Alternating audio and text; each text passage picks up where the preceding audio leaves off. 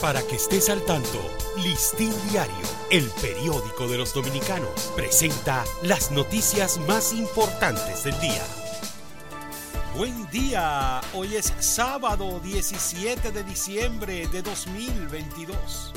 El presidente de la Asociación Dominicana de Constructores y Promotores de Viviendas Acoprovi, Jorge Montalvo, manifestó no entender las razones por las que se incrementa el precio de la funda de cemento si el combustible ha estado hacia la baja, el dólar por igual y los costos de transporte a nivel internacional también han bajado de manera importante. Pese a que las autoridades de migración han intensificado sus operativos contra indocumentados haitianos por medio de redadas a través de todo el país, ciudadanos en las cercanías del centro de acogida vacacional de Jaina aseguran que allí están engañando al presidente Luis Abinader. Los pasajeros que entran y salen por el Aeropuerto Internacional de las Américas lo hacen en su mayoría sin mascarillas de protección contra el COVID-19, a pesar del incremento de casos que se registra en el país. Familiares de Jeffrey Bienvenido Rosa Ferreras, apodado como Jeffrey Trenzas, reclamaron ayer a los medios de comunicación alejarse cuando inicie el desarrollo del funeral en el cementerio Cristo Redentor.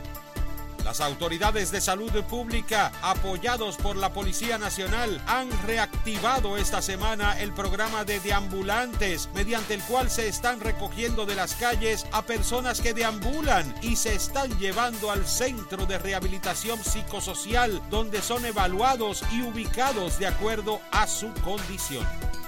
El aumento en la incidencia del COVID-19 continúa expandiéndose en el país, reportando ayer nuevos casos positivos, por lo menos en 23 provincias y el Distrito Nacional. Ayer el sistema reportó 425 nuevos casos del virus, siendo el Distrito Nacional el que registró más casos, con 120 diagnósticos positivos.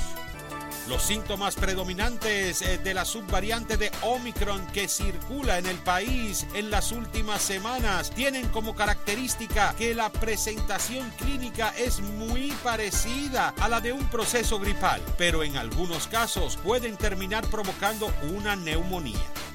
La Pontificia Universidad Católica Madre y Maestras juramentó este jueves a los empresarios Manuel Alejandro Grullón, Frank Elías Rainieri Curet y José F. López eh, Lamarche como nuevos integrantes de su junta de directores. Para ampliar esta y otras noticias, acceda a listindiario.com.